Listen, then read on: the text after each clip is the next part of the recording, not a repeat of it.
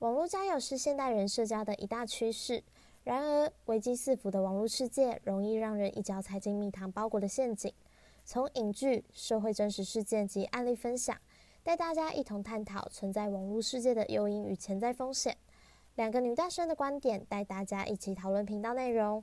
关于时代越发严重的数位性霸凌，欢迎大家与这样没道理一起来思考。不止这世界没道理，更多的是人性没道理。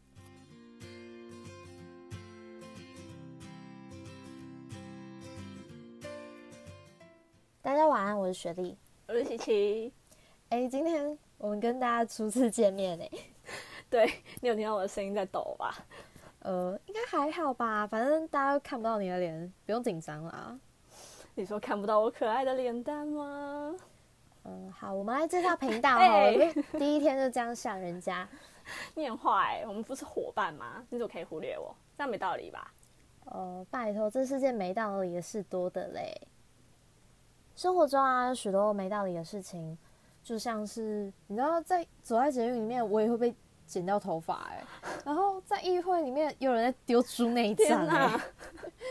对啊，反正现实生活中就是有很多没道理的事情。那本集呢，是想要跟大家聊聊存在网络世界没道理的事。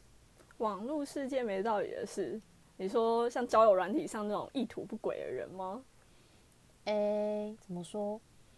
就是那种可能你们才刚认识，然后他就开始对你很好，疯狂的献殷勤，这样没道理吧？不是才刚认识没多久吗？哦，可是，可是也许他只是人很好而已啊。嗯，人很好哦。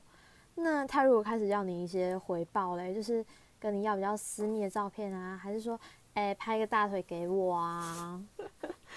那那就不要拍给他。对啊，我不要拍就好了。啊，你不是觉得他人很好？哦，好啦，被你这样说，我好像也没那么相信对方哎。对啊，是不是？就是好了，这是陌生人的部分啦。其实你知道也要小心熟人吗？熟人？为什么？因为，嗯，好，举个例子好了。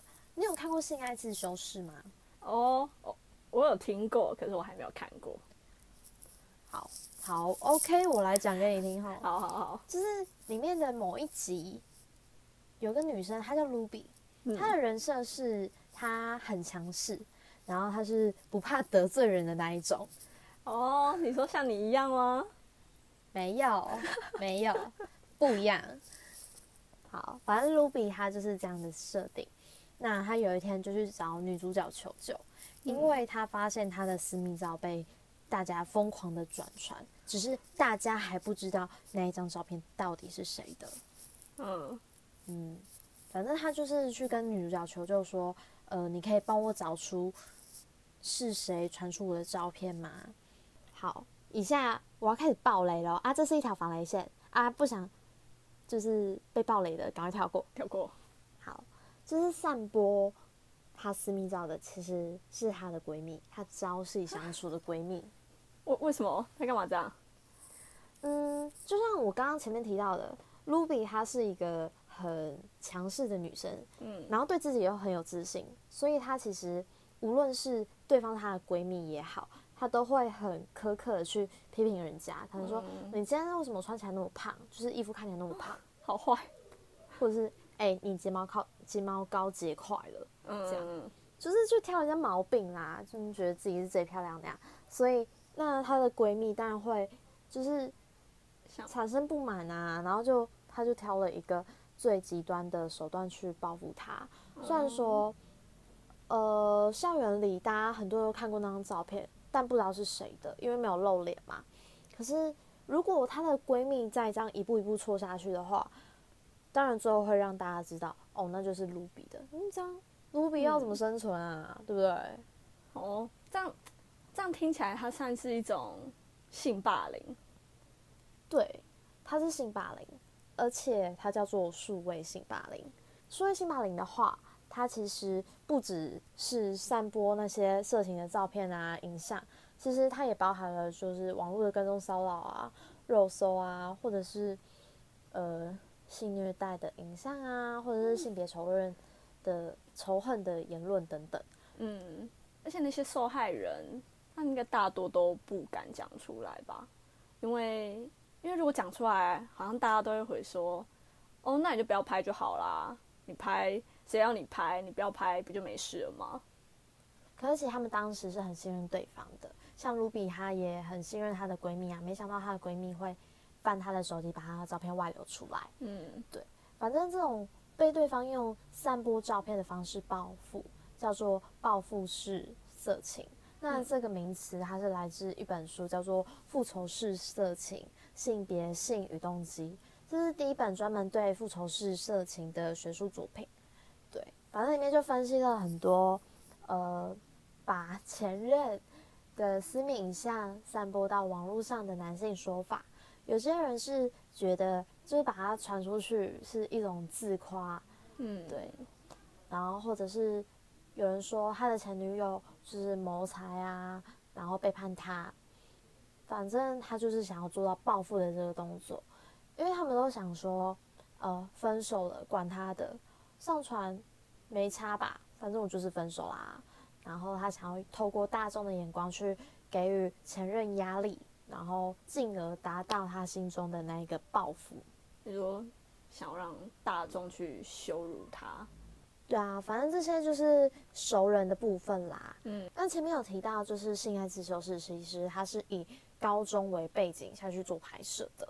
哦，如果说到这种校园，我之前看一个那个统计。然后它是教育部统计的，然后它有提到说，像你刚刚说的那个数位性暴力，它其实是有每年增加的趋势。我记得一百零七学年有四十四件，然后到一百零八学年的时候，成长到六十一件，所以可以看出来，就是这种事情在校园里也是越来越严重，然后是一个需要被重视的问题。嗯，对啊。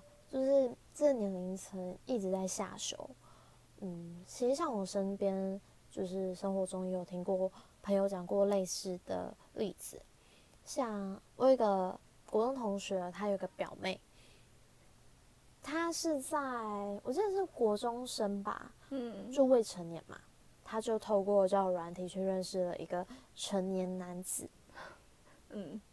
好反正就是他们就出去玩啊，然后认识了他，也发生了关系。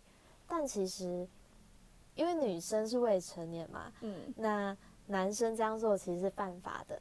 那女生的家长知道之后，其实也做出了提告的动作，所以他们现在应该还正在打官司的阶段。但我觉得交友软体本身应该没有错。